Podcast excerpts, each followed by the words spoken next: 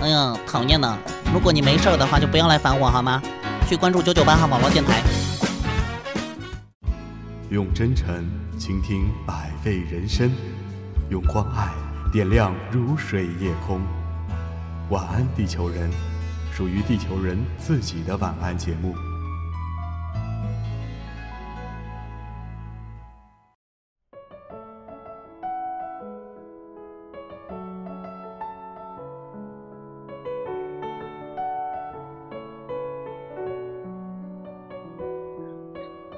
迎收听九九八号网络电台，我是子宇。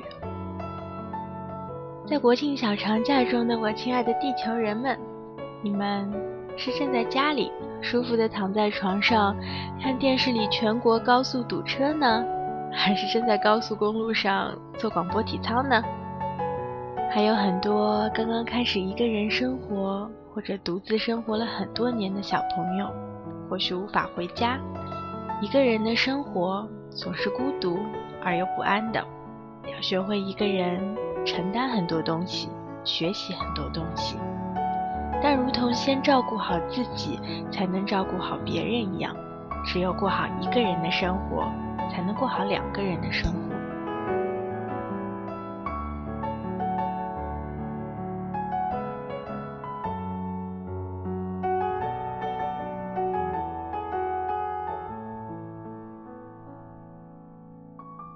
多是土生土长的上海人，即便是读大学，也是在本地读的。虽然学校安排了宿舍，但他从来没有住过一天，每天宁愿坐两个小时的地铁也要回家。大学毕业后，他在上海找了一份文秘的工作，薪水不高，但因为离家近，便欣然接受。谈恋爱谈了两年后，男友央求他从家里搬出来。过两个人的日子，他不舍得那个如鱼得水的家，迟迟没有回复。直到有一天晚上，心情烦闷的他夜里十点多打车去男友的家，一进门，却看到男友怀抱里有另一个女人。第二天，他就决定从家里搬出来。他觉得就是因为自己不愿意离开家，所以才造成男友的劈腿。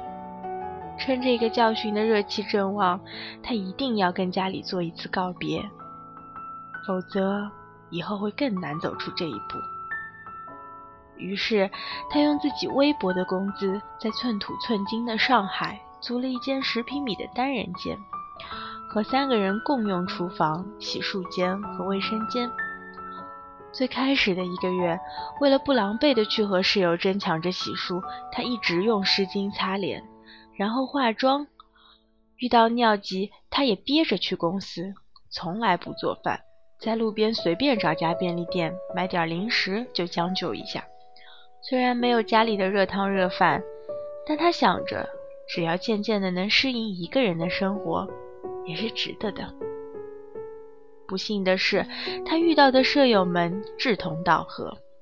除了她以外的三个女孩子，时不时的带男友回来过夜，或是请一大堆朋友来家里喝酒唱歌，或者就这三个女生搓麻将搓到半夜，就像多多无视他们的存在一样，他们也无视她的存在。利用公共空间时，从来不和她打招呼，还一副理直气壮的样子。但多多是狠了心的要住下来，付了半年的房租，不能说走就走。撑，往死了撑。可第三个月的时候，他就一句话没说的搬回家去了。他可以与别人斗，可以与生存环境斗，但斗不过自己，斗不过自己的无聊、寂寞、无所事事。他的父母都是普通的公司职员，没有过多的日常应酬。从小到大，家里总是有一个人陪伴他。他没有一个人吃过饭，一个人睡过觉。连逛街都会叫上妈妈一起，所以从未尝过一个人生活的滋味的他，从家里搬出来的那天晚上，在房间看着墙上自己的影子，第一次感受到了形单影只的落寞。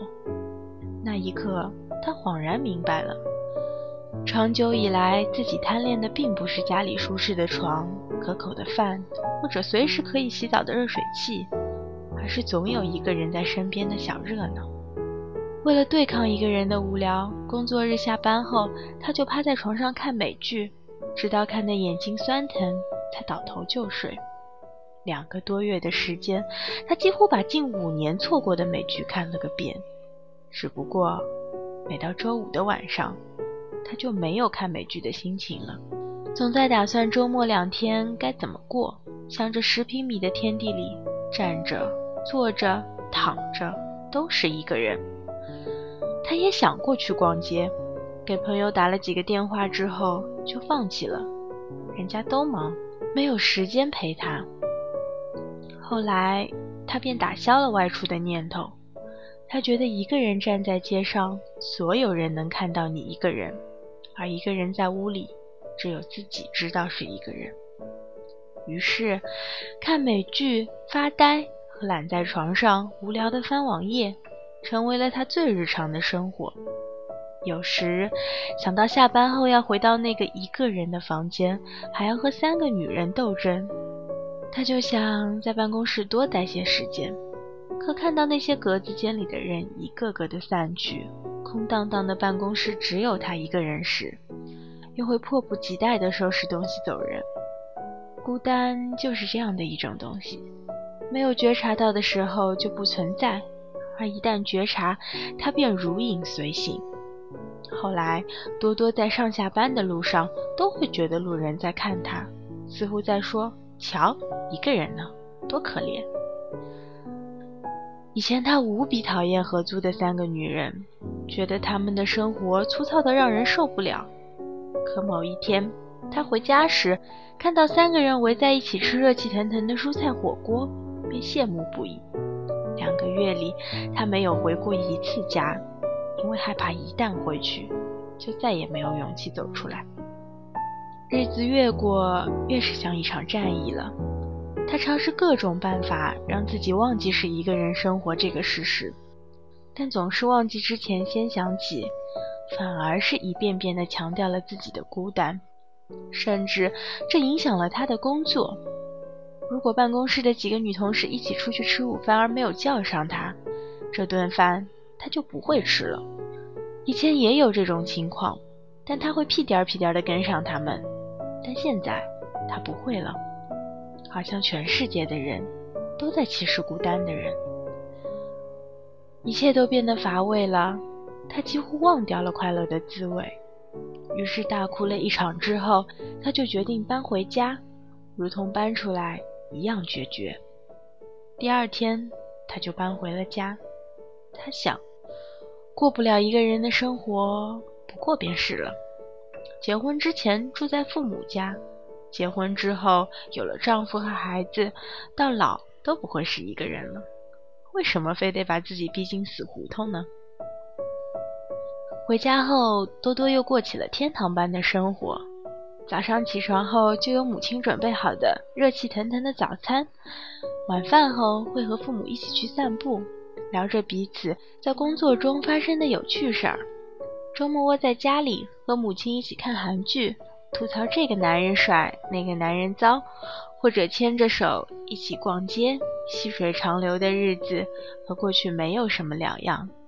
这让多多更坚信搬回家的选择是对的。一年多以后，父母给他安排了一次相亲。由于父母之前做了充分的准备和认真的挑选，多多只见了一面，便觉得很是适合。男人成熟稳重，在一家网络公司做销售主管，在上海有自己的房子，这一切都符合多多想要拥有一个安稳的家的愿望。两个人的年龄相对来说都比较大了。而且双方家长和彼此之间也都挺满意的。半年后，两个人就闪婚了。多多为此兴奋不已，像是完成一个任务一般，大松一口气。他终于要有属于自己的家了。初为人父的他，对家里的一切都感觉格外新鲜，似乎有干不完的活在等他。每天下班后，他会第一时间冲回家。打扫房间、洗衣服，然后进厨房精心准备晚餐。倘若她做的这些能再得到丈夫的赞美，那就再好不过了。甚至于相比较工作而言，她更喜欢待在家里，一整天一整天的待在家里。丈夫对她也非常的满意，因为工作比较忙，回家之后就有干净整洁的家和热气腾腾的饭菜等着她，一天的疲惫也就缓解了很多。可这种幸福美满的日子并没有持续长久。半年之后，男人被安排去统筹和策划一个新部门，加班的时间渐渐多了起来，有时加班到半夜。为了方便，也就不回家了，在办公室睡一会儿，再起来继续工作。丈夫不回家吃饭，不回家睡觉。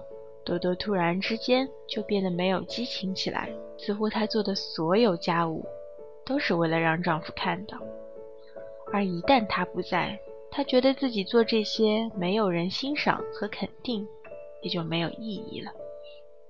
于是她又恢复了单身时的生活，虽然家里有整体厨房，但她还是会在外面买了快餐带回家吃。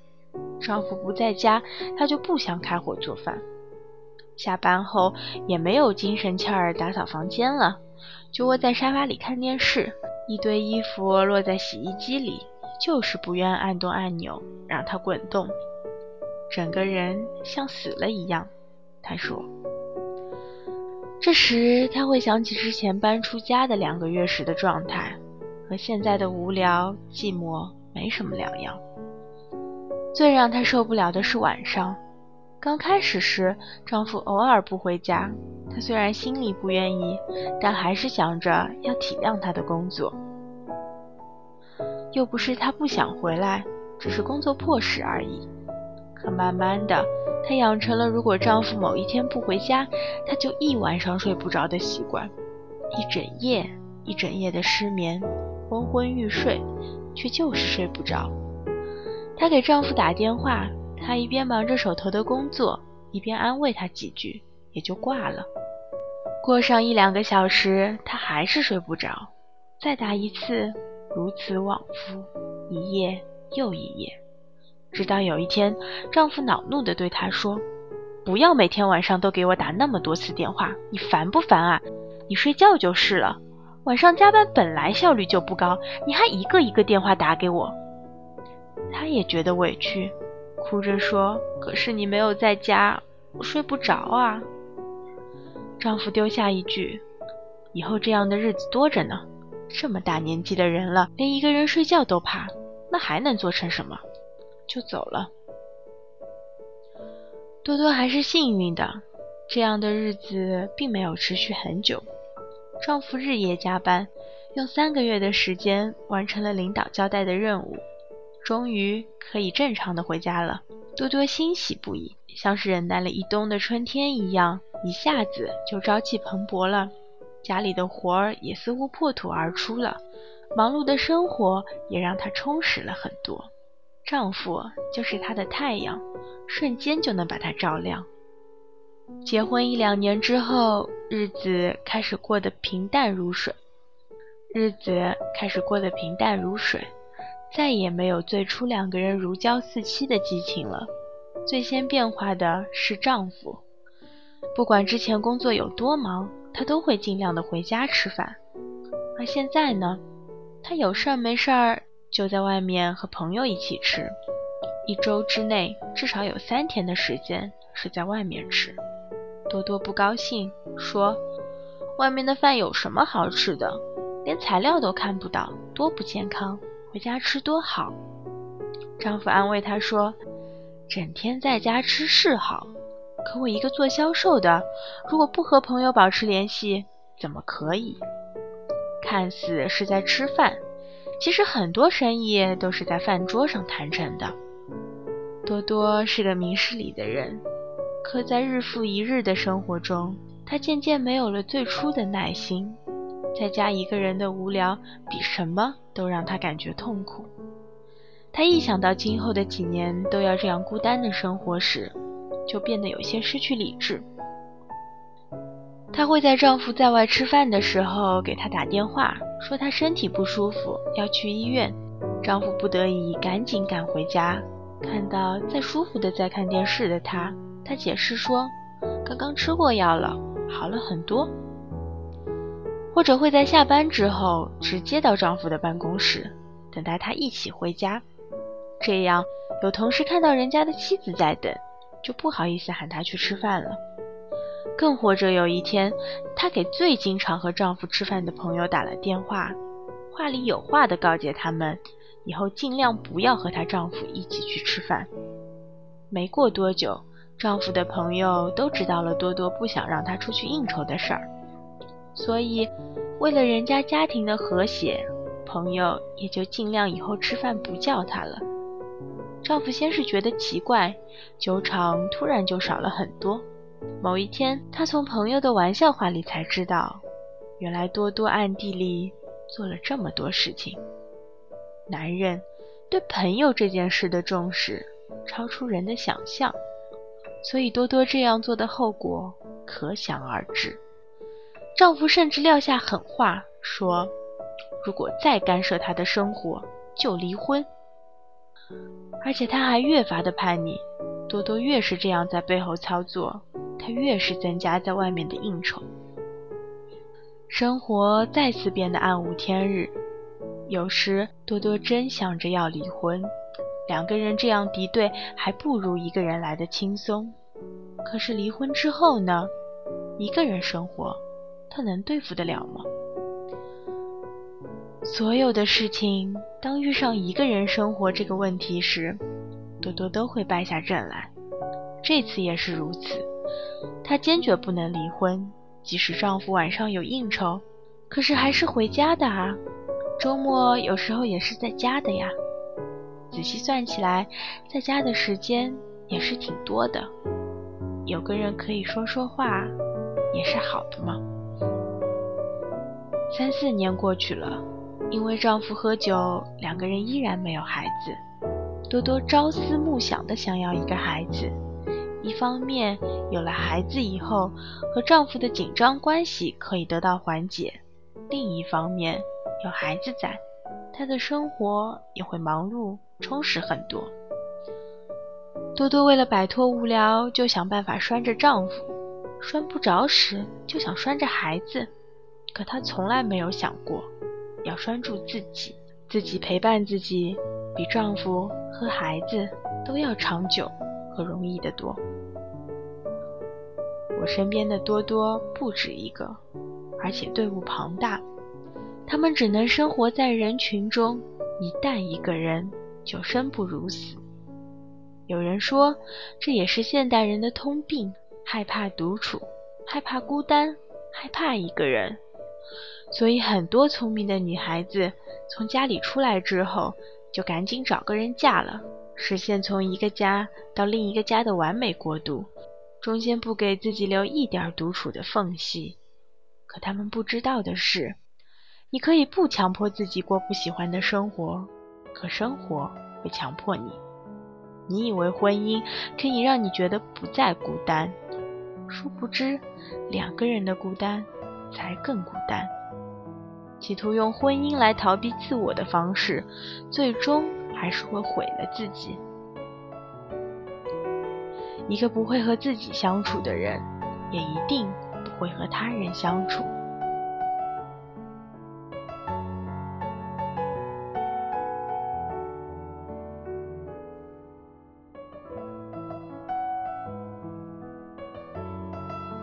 我想，女孩子一定要过几年一个人的生活，不是一个月、半年，而是至少一年以上。如同训练一样，让女孩子一个人生活，不是为了锻炼她做家务、整理房间、烧菜的能力，而是学习如何与自己相处。在女人的一生中，没有比学会如何与自己相处更重要了。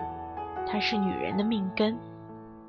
一个人独立生活，尤其是女人，关系到一个底气的问题。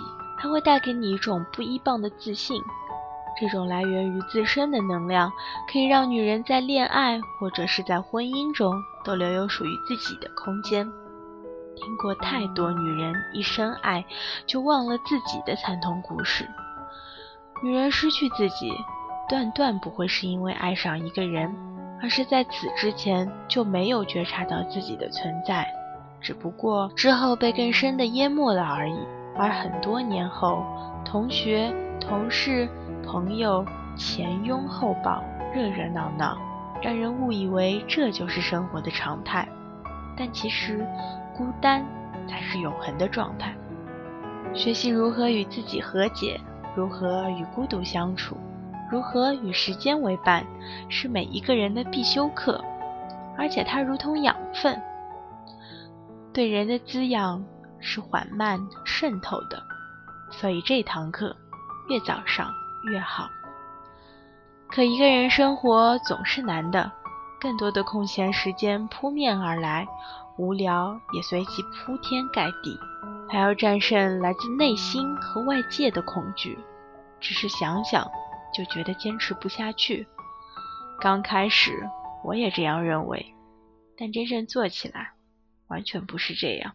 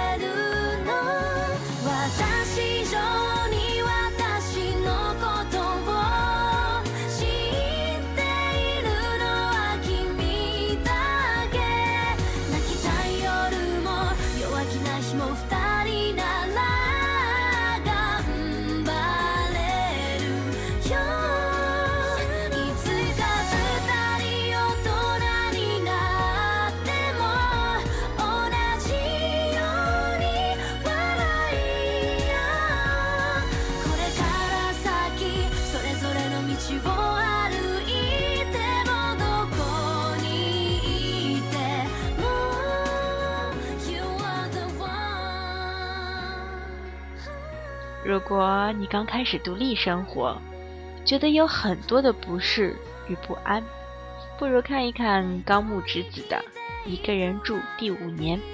这个只有一米五的小个子绘本天后，将自己从初到东京时的点点滴滴，都用可爱的方式记录了下来。刚开始一个人住时，也曾有过想把房间弄得很可爱，想过得时髦优雅的生活。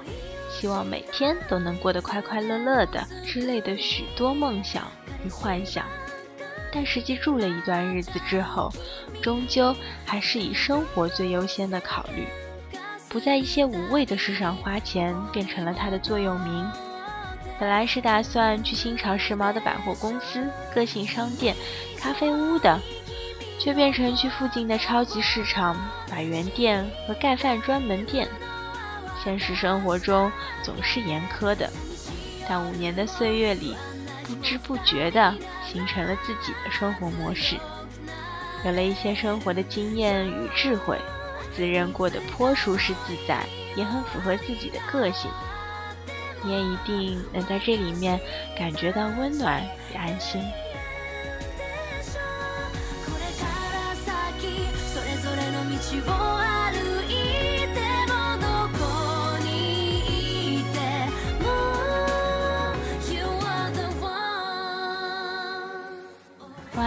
我亲爱的地球人，不论现在独自生活的你有多么的艰难，一定要坚持下去，直到自己能够享受这种生活。并真正的获得它的滋养，与它握手言和，才能去过另一种热闹纷扰的生活。倘若此刻你虽在人群里狂欢，却仍觉孤独，那么给自己一个独居的机会吧。你不知道它会有多么的美好。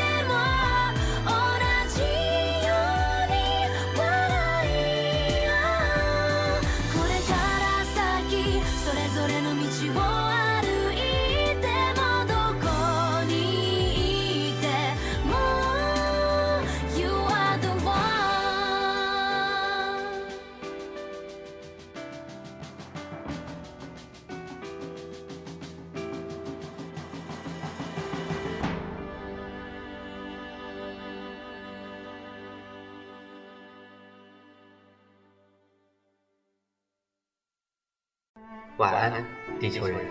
Swings t r a n 九九八号网络电台“晚安，地球人”栏目，欢迎各位小伙伴留下自己的小故事与我们交流哟。新浪微博九九八号网络电台官博私信我们。